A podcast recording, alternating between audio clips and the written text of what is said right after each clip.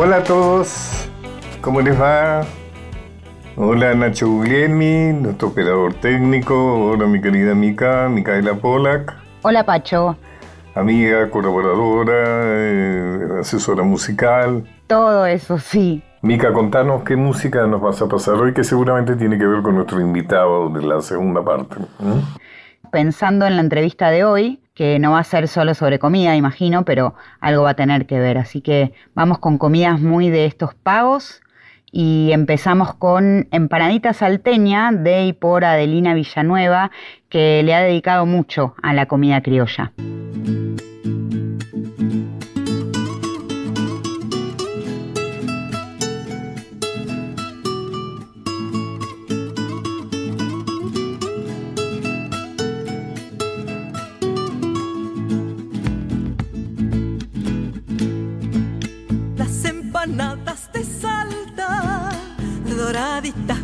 Rellenas, las empanadas de salta, doraditas bien rellenas, su gusto tras la frontera llevó allí Juana Manuela, su gusto tras la frontera llevó allí Juana Manuela,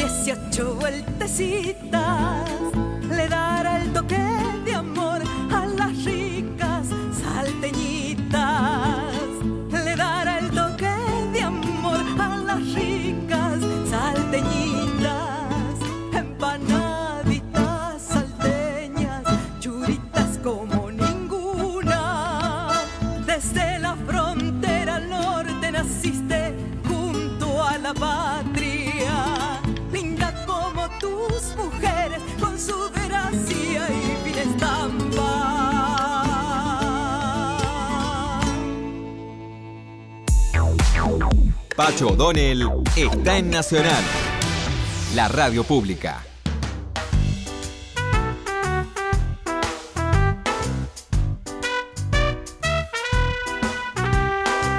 Bueno, hoy voy a hablar de un tema últimamente, estoy muy interesado en pensar sobre la vejez. Debe tener algo que ver el hecho que tengo 80 años, pero bueno. Y mm, estoy profundizando el tema del viejismo.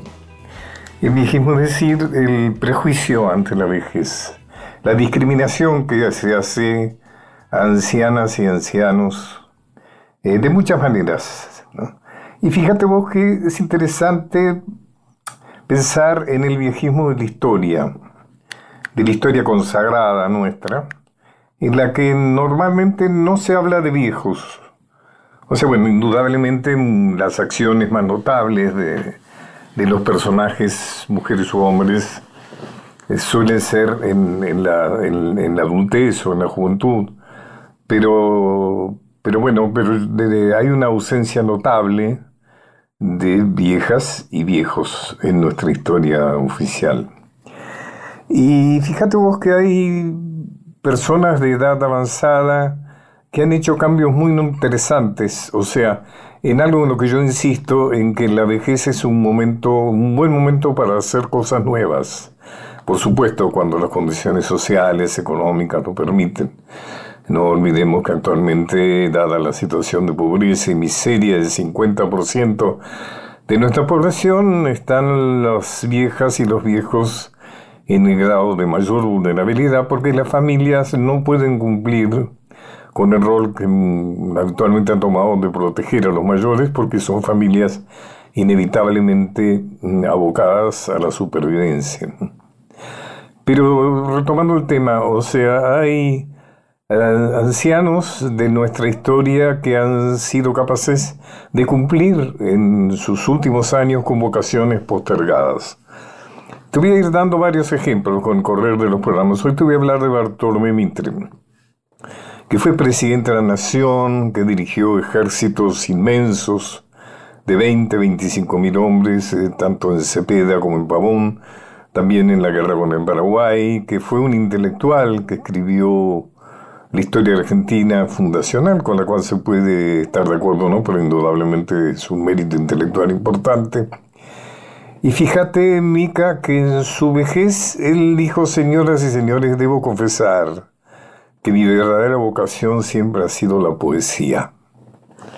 La poesía. Y él explicó que no había podido dedicarse a ella por haber tenido que combatir contra Rosas y todo lo que Dumas implicó después la Organización Nacional, etc. Pero cuando llegó a una cierta edad, dijo, señores, mi vocación es la poesía. Y entonces tradujo la Divina Comedia, semejante libraco, la famosa Divina Comedia de Dante Alighieri, que, fue de alguna manera a lo largo de su vida, fue uno de sus libros de cabecera, y lo eh, tradujo de acuerdo al criterio que él defendía, que es una traducción literal. Y como el Dante original estaba escrito en italiano antiguo, él lo tradujo en español antiguo en verso, o sea, en rima en decasílaba. O sea, un esfuerzo realmente muy grande. Inclusive en su vejez publicó los poemas que él había escrito en su juventud. Eh, inclusive él sostiene una polémica, una de las tantas polémicas que sostiene con Sarmiento, porque Sarmiento desprecia la poesía y dice que en momentos de crisis, de guerras, eh, realmente la poesía es algo que está totalmente de más Mitre defiende la importancia y el valor que tiene la poesía en momentos críticos y da ejemplos históricos sobre esto. Eh, bueno, mm, vamos a, o sea, reafirmamos el hecho de que el viejismo también mm, atraviesa la historia, porque hay muy pocos viejos en nuestra historia consagrada, muy pocas viejas.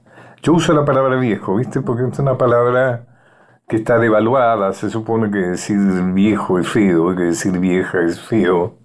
Y eso es parte del viejismo, ¿no es cierto? O sea, las palabras viejo, viejo son palabras muy nobles, en tanto podamos una necesidad, ¿no es cierto?, recuperar el sentido noble de la palabra vejez, vieja, viejo. Así es, y como ejemplo de viejo y genial, vamos con una milonga de Edmundo Rivero pucherito de gallina en este programa donde estamos musicalizando con comidas.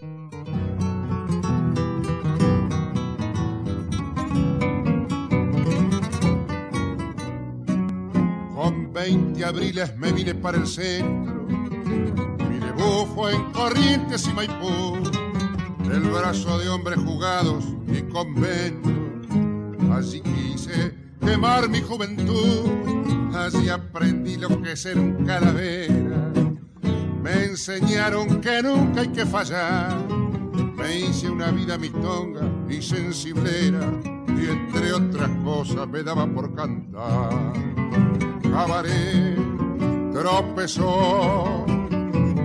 Era la eterna rutina. Pucherito de gallina. Con viejo vino Carlos cabaret me dejó un amor en cada esquina. Uno se espira en la mina para tomar el chocolate otro factura con mate o el raje para el convoy. Cante en el viejo variete del Parque Gol y en los dancing del Bajo Leandro Ale, donde llegaban chicas más de casas bien, con esas otras chicas bien de casas mal. Con 20 abriles me vine para el centro, mi debut fue en Corrientes y Maipú. Hoy han pasado los años y no encuentro calor de hogar, familia y juventud. Cabaret tropezó, era la eterna rutina, pucherita de gallina, con el viejo vino Carlos, cabaret me tejó. Un amor en cada esquina, uno se mira en la mina para tomar el chocolate, otro factura con mate o el raje, o el raje para el convoy.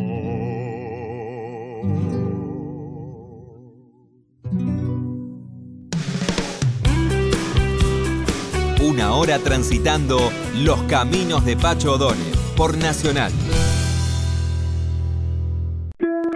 Continuamos con Los caminos de Pacho O'Donnell.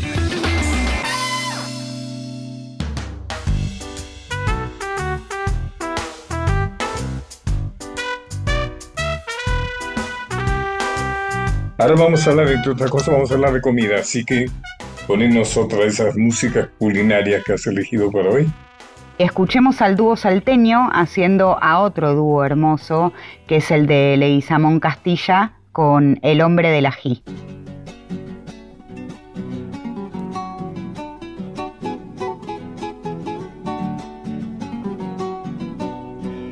Alarido atrás del fuego, dientecito por la sangre, cuchillito del ají, ahí hay que mate el hambre.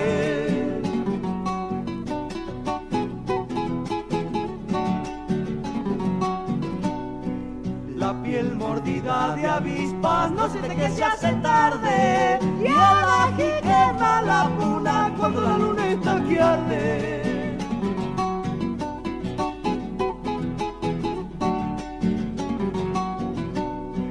Ají del alto sol es un minero pitucho que nos abre un socavón, luminoso y corajudo. Ante el júbilo travieso que devoca la alegría y pone en el corazón y pata para arriba.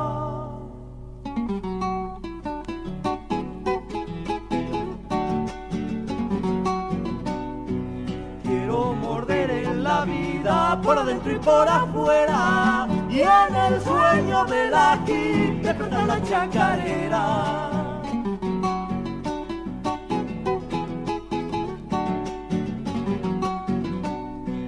Por el ardor jubiloso, un sabor como de arena sale ardiendo del ají con toda la lengua afuera.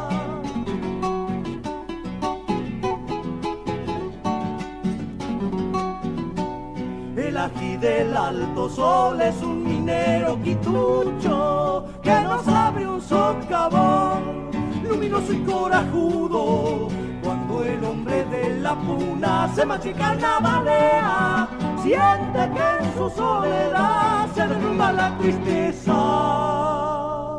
Pacho O'Donnell está en Nacional, la radio pública.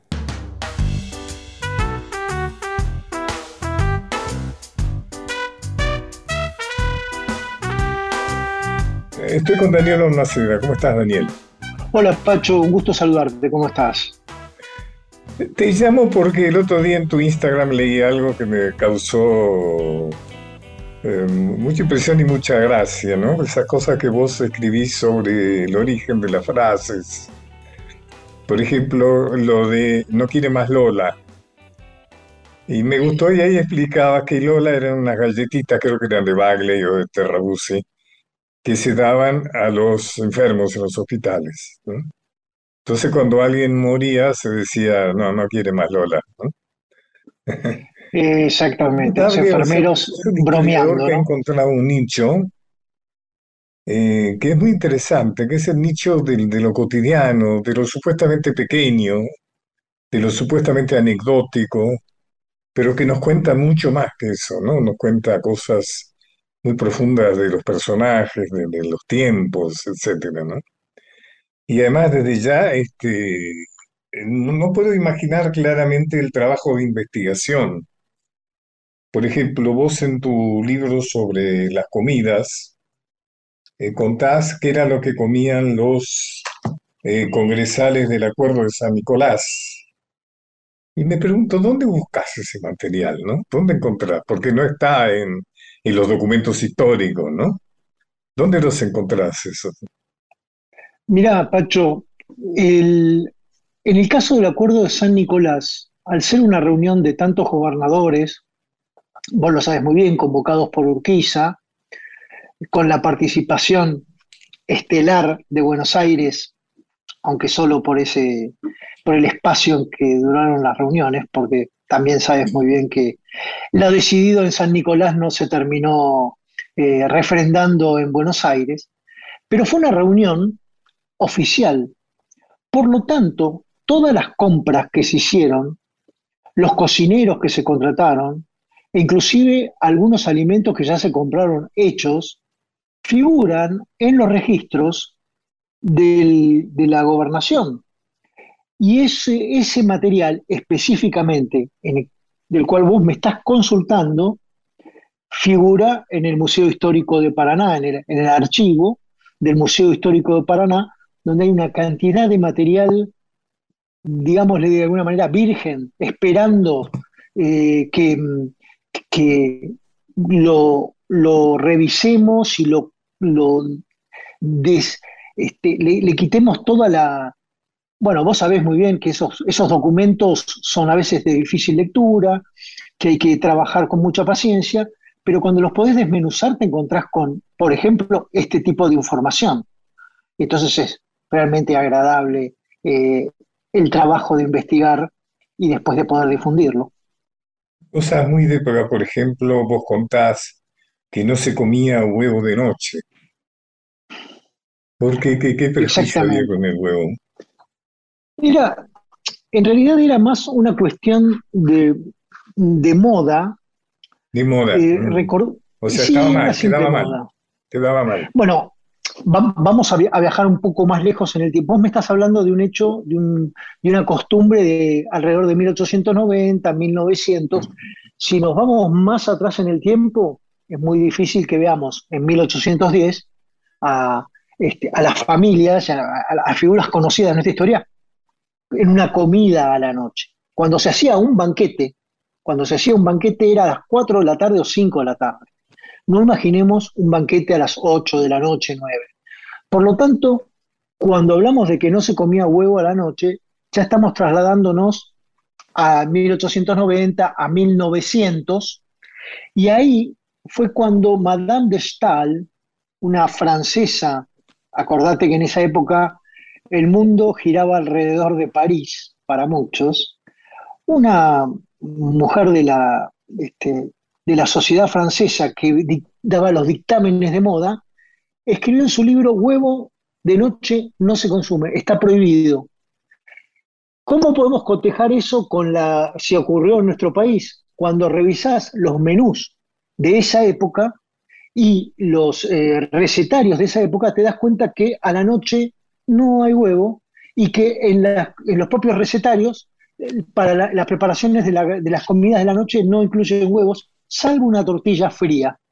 Y después no los encontrás con lo que evidentemente nuestras abuelas del 1900 respetaban esa, esa extraña regla que, impuso Madame de Stahl o que impuso Francia, ¿no?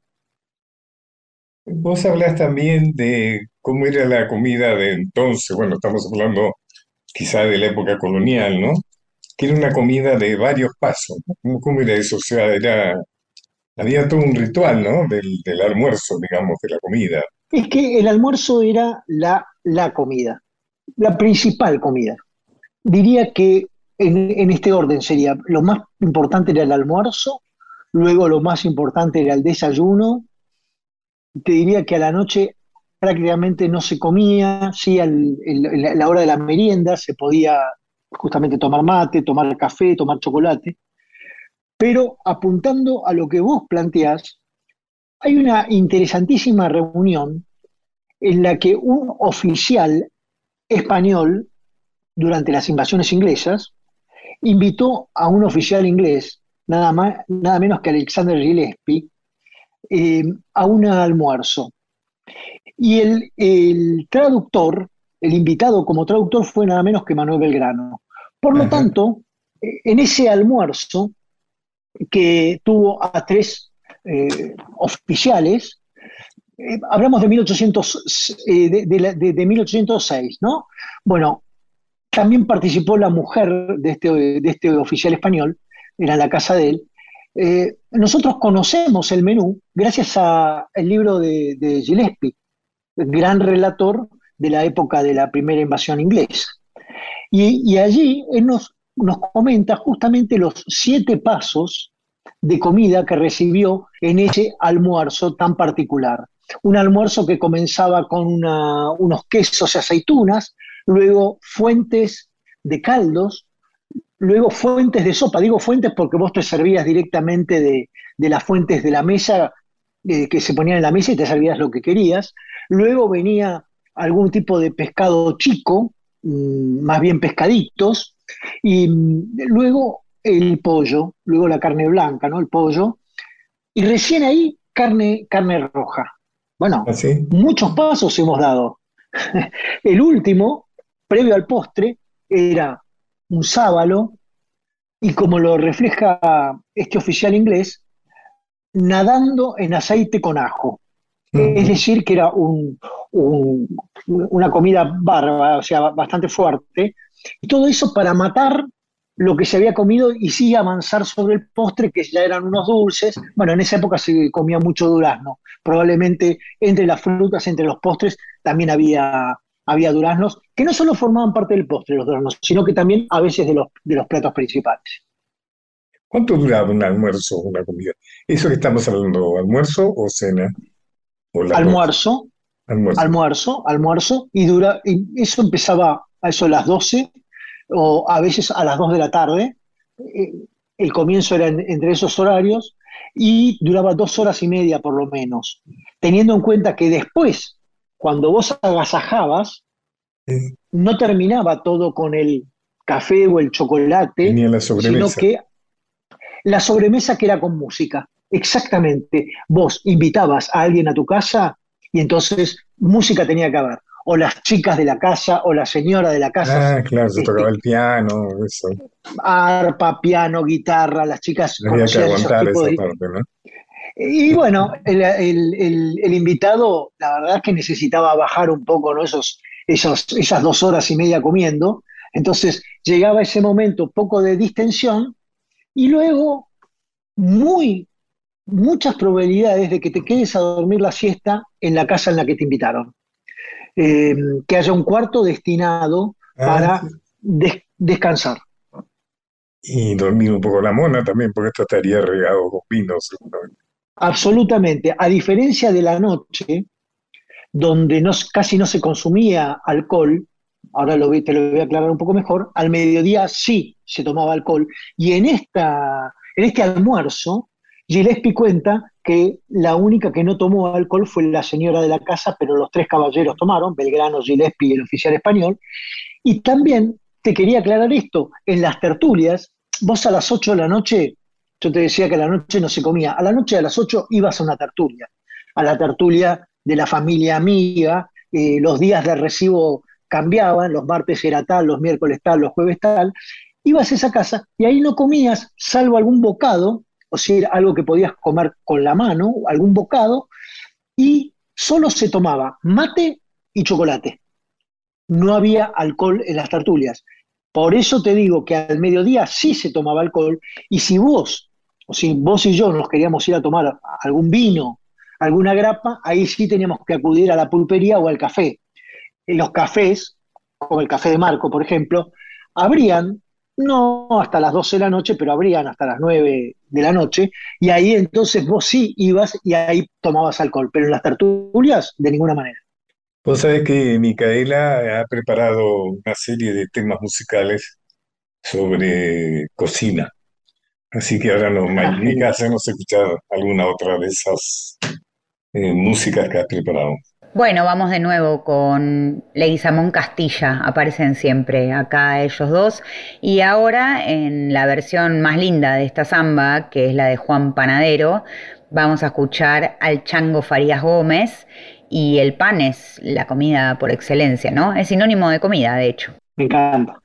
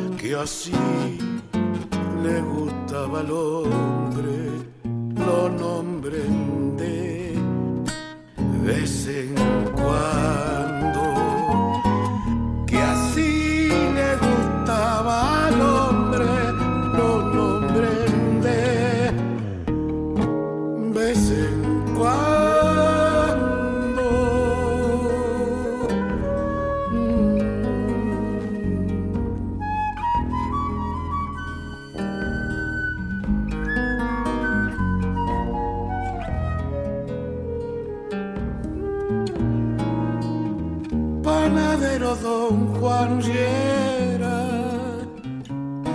con el lucero amasaba y daba esa flor del trigo como quien entrega el alma.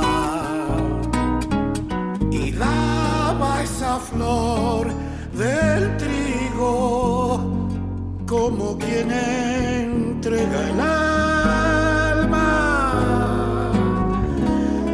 como le iban a robar ni queriendo a don Juan Riera. Si a los pobres les dejaba de noche la puerta abierta.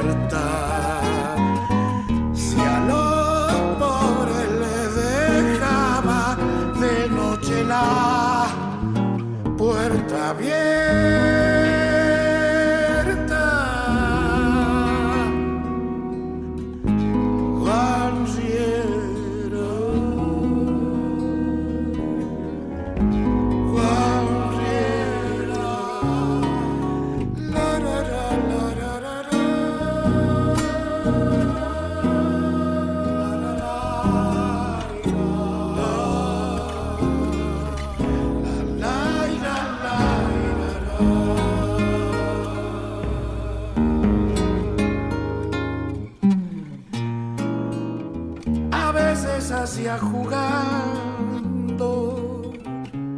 Un pan de palomas blancas y harina, su corazón al cielo se volaba. Y harina su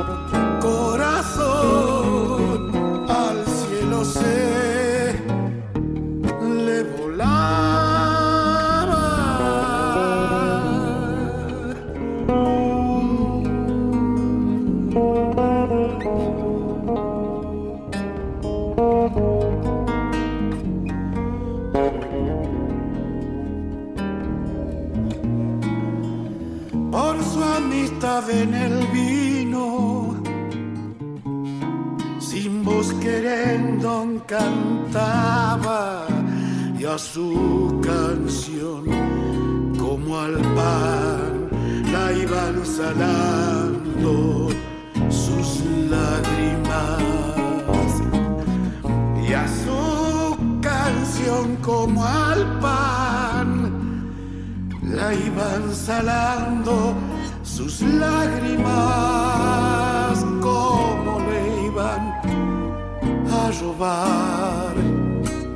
ni queriendo a don Juan Si a los pobres les dejaba de noche la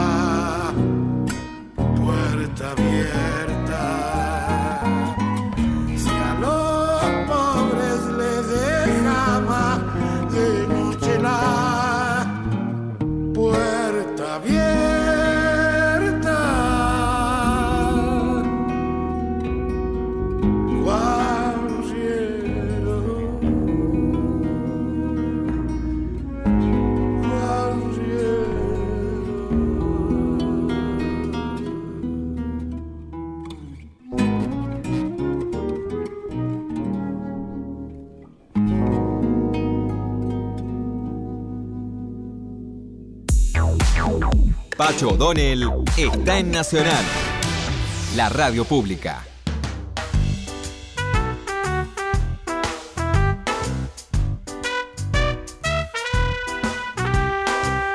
Vos adjudicás el mate cocido a los padres jesuitas, ¿no?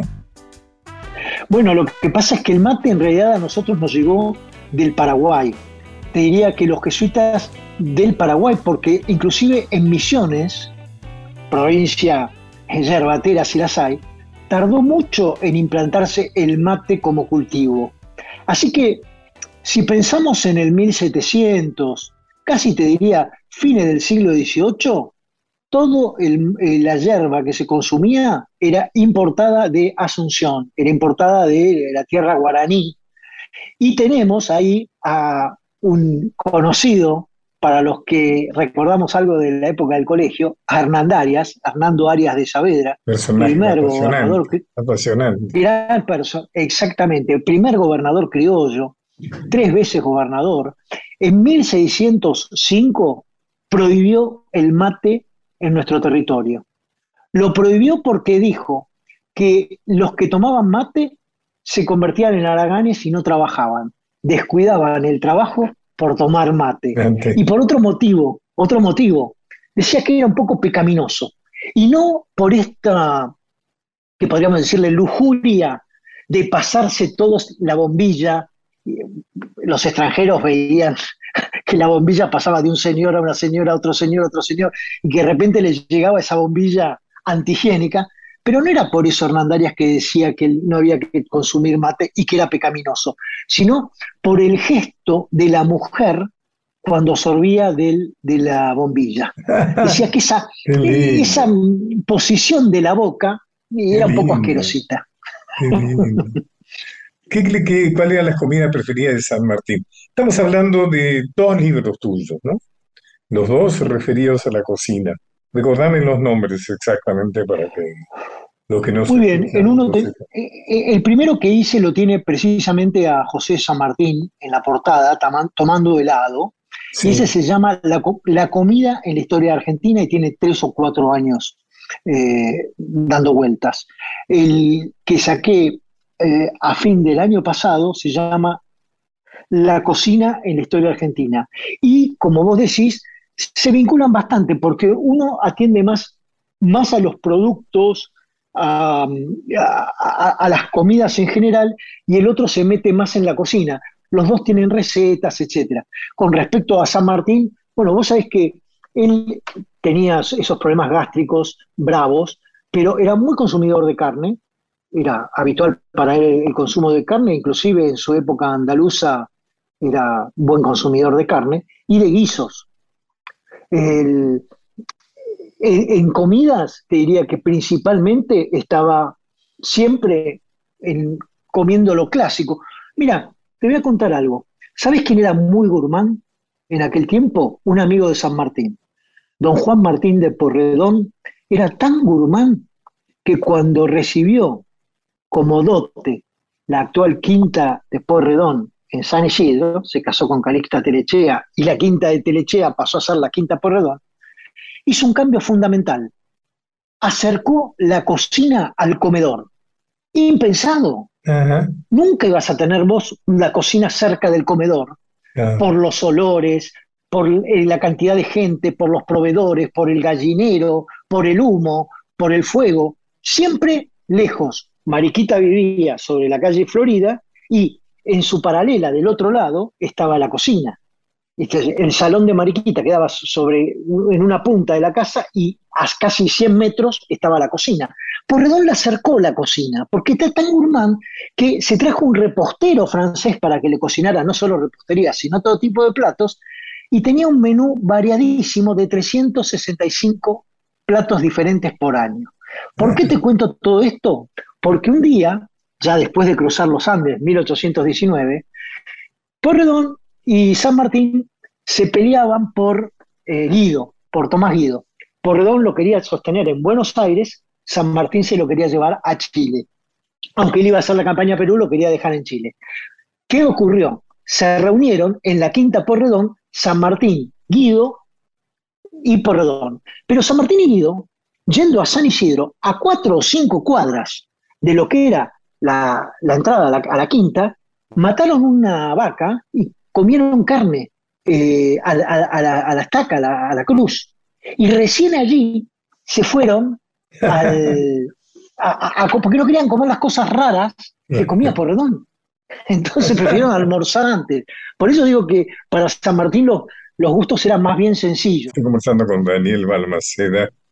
Qué interesante. Vos contás por ahí que San Martín tomaba el café en mate, ¿no?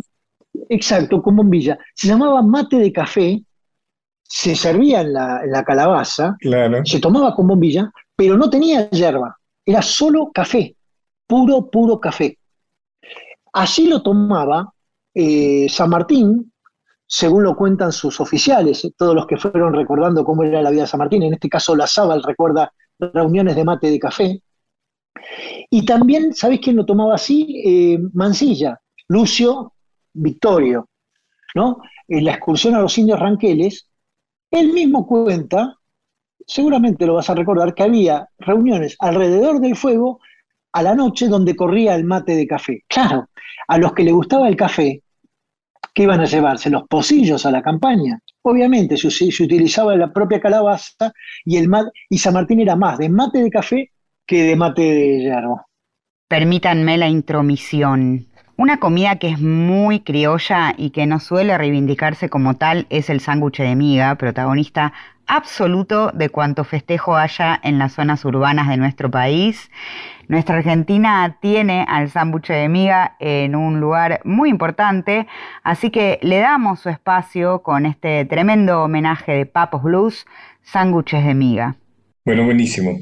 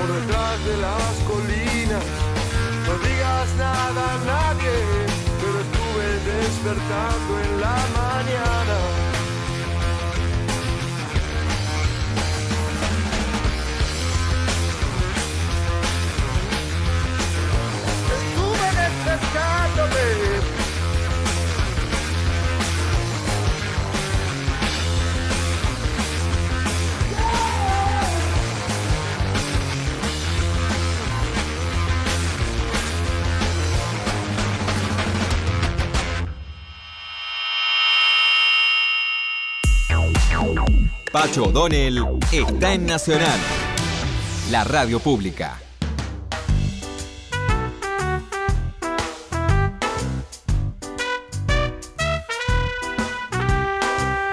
Daniel Balmaceda ha escrito también algo que a mí me parece muy, muy interesante, que tiene que ver con las frases, con las palabras, así como la, al comenzar este, hablé de lo que era no querer más Lola. Tiene un libro, ¿no es cierto? Recordarme el título, yo soy muy malo para los títulos. Se llama El apasionante origen de las palabras. De las palabras, exactamente. Por ejemplo, vos contás por qué decimos tomar el bondi, ¿no?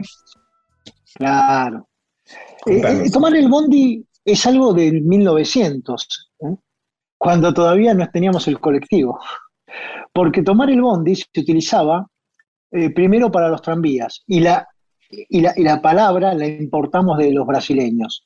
En Brasil, la compañía de tranvías era inglesa y pertenecía a un señor de apellido Bond, como James Bond, ¿no? Entonces, la- las, este, la- los boletos decían Bond y la gente al tranvía familiarmente la empezó a llamar Bondi, ¿no? Muy, muy de los brasileños darle, darle la I final, eh, Bondi, Bondi. Y nosotros a los tranvías, en jerga, los llamamos Bondi y después cuando aparecieron los colectivos seguimos utilizando esa palabra, de ahí nos viene. Me fanta- fantástico un poco la explicación también de la palabra pogo. Eso que los jóvenes Bueno. hacen en los, en los recitales, ¿no? Eso de empujarse, saltar. ¿De dónde viene pogo? Bueno, son dos apellidos alemanes, no lo recuerdo ahora, uno empieza con Po y el otro empieza con Go, que armaron una especie de mm, eh, palo saltarín eh, que se hizo muy famoso hacia 1920, 1930, y mm, era el, el juguete de moda, andar con, brincando en ese, en ese zanco, ¿no? Eh, en ese zanco con resortes, y justamente ese, ese zanco se pasó a llamar Pogo, de la misma manera que Virome se llamaba por Laszlo Viro y Maynard, ¿no? Combina- combinación de los dos Ah. apellidos, así que vendría a ser una marca registrada, Pogo. Este, ahora ya no se usa el palo, el, el resorte, sino que directamente lo, lo- lo- lo levantamos por el aire tema, ¿no? que le Un tema con el origen de la palabra. No sé cómo rastrear, ¿no? Esas cosas son, son muy sorprendentes, ¿no? Son muy sorprendentes. Por ejemplo, lo de mandarse la parte, ¿no? O sea, con, eh, tiene que ver con, eh, con el teatro, ¿no? Con el teatro, exactamente. Bueno, qué quiere decir mandarse la parte. Bueno, la, eh, la parte, parte es la, eh, en la jerga teatral lo que te toca. No sé si se sigue Lo que tenés usando, le lo que tenemos que preguntar. actuar, digamos. Sí, lo que tenés que actuar, le tenemos que preguntar si hay un dramaturgo en la sala, si se sigue usando. Yo no lo sé, pero sí, se utilizaba antes y eh, parte era tu, tu papel, tu aparición, tu momento. Y mandarse era muy, muy clásico de este, como, como hacerlo, eh, eh, concretarlo eh, en, en España. O sea, no, no como el mandar como nosotros lo, lo utilizamos, sino que era mucho más amplio. Por lo tanto, mandarse la parte era hacer su papel. Y entonces cuando alguien trataba de mostrar algo que no era, obviamente se estaba mandando la parte. Como exagerando su actuación, ¿no?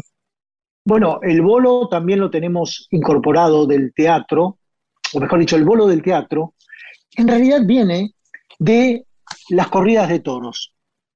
Hablamos de los toros embolados. Embolado. Los toros em- el toro embolado era el que en los cuernos se le colocaban bolas de cuero, lo que convertían al toro en inofensivo, con lo que la batalla era mucho más desigual. Y entonces las corridas de, las de corridas de toros embolados y no Eran eran más más bien aburridas. aburridas Eran aburridas. eran más aburridas. Y de allí apareció en la jerga teatral el papel en volante. Y el papel en volante era un papel sin sustancia, que se podía que, podía estar o no estar, que no le agregaba mucho a la obra. y entonces los que hacían papeles en volantes, eh, en general no estaban muy satisfechos con lo que hacían. Pero de ahí justamente del papel en volante vinieron los bolos. Y los bolos, bueno, ahí vos ya sabes de qué se trata. Daniel Balmaceda, contanos qué estás haciendo actualmente, qué proyecto tenés.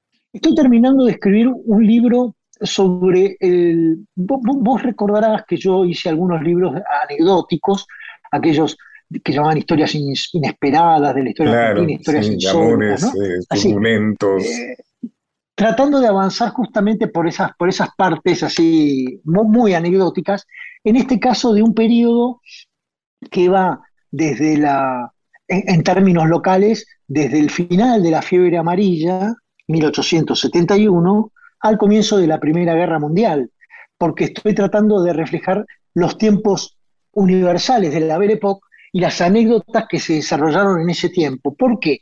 Porque en esa época los cambios fueron tan grandes que aparecieron los aviones, aparecieron los automóviles, el teléfono, el telégrafo, el cine.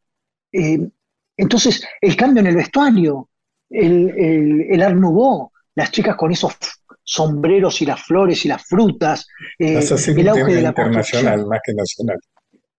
Eh, exactamente, pero cuánto influyó en la, en la vida local todo ese, tratar de reflejar todos esos hechos de, de, todos los este, medios que te, que te comenté, automóvil, avión, etcétera, llegaron a la Argentina en ese periodo. Entonces es muy, muy interesante ver cómo la gente celebraba que un avión pudiera volar por 400 metros apenas y a, 50 metros de altura como una maravilla, o los globos aerostáticos. Y era una eh, maravilla.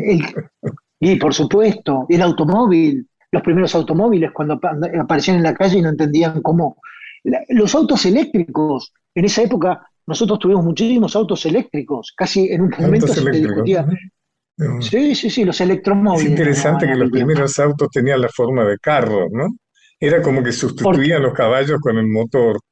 Y se sigue diciendo, ¿no? un motor de 100 caballos de fuerza, ¿no? Se sigue, eh, sigue asociando el, Pero por supuesto, motor con el caballo. Y, y, lo mismo ocurría con los aviones, porque sabés que los aviones, cuando hacían ejercicios, volaban alrededor de una pista de hipódromo. Era como que no podían, en las limitaciones de aquel tiempo, todo tenía que ser en el mismo circuito. Las primeras carreras de autos la primera que tuvimos fue en 1901, fue en el circuito, por supuesto, de un hipódromo. Así que eh, en esas limitaciones, uno eh, precisamente trataba de mantener... Bueno, vos dijiste lo de los carros con los autos. Los primeros aviones eran bicicletas con alas. Es decir, que también estaba tratando de, de avanzar o progresar sobre lo que ya conocíamos. Daniel Balmaceda, conversar con vos es tan interesante como leer tus libros. Realmente aconsejo a los que nos escuchen de que busquen los, los libros de Daniel en las librerías y realmente van a pasar un muy buen rato. Y ya te digo, sos un historiador. Sos un historiador que encontramos un nicho muy interesante, muy poco transitado por la historiografía tradicional, pero que nos dice mucho, ¿no? De, de, nuestros tiempos, de, nuestros, de los orígenes, ¿no? Daniel, muchas gracias. Te vamos a despedir con alguna otra música culinaria que eligió Mica. Adelante, gracias Pacho. Gracias. Abrazo inmenso. Gracias. Nos vamos escuchando a Paloma del Cerro y su canción a la Pachamama, que es la que nos provee el alimento, en especial el maíz, que es la base de muchísimos platos autóctonos y que disfrutamos siempre, desde el locro hasta una humita y otros. Bueno, Mica, entonces nos despedís con esta música y yo los despido a todos. Espero ver si algunos me preguntan mi Instagram, bueno, es arroba pachodonel, eh, y nos encontramos el próximo viernes a las 9. Después viene Felipe Piña. Hasta pronto. Gracias a a Nacho Guglielmi por su aporte técnico y vos, Micaela Pola, por supuesto, por tu permanente, afectuosa y eficaz colaboración. Gracias a usted, Pacho. Hasta el viernes que viene. Hasta luego.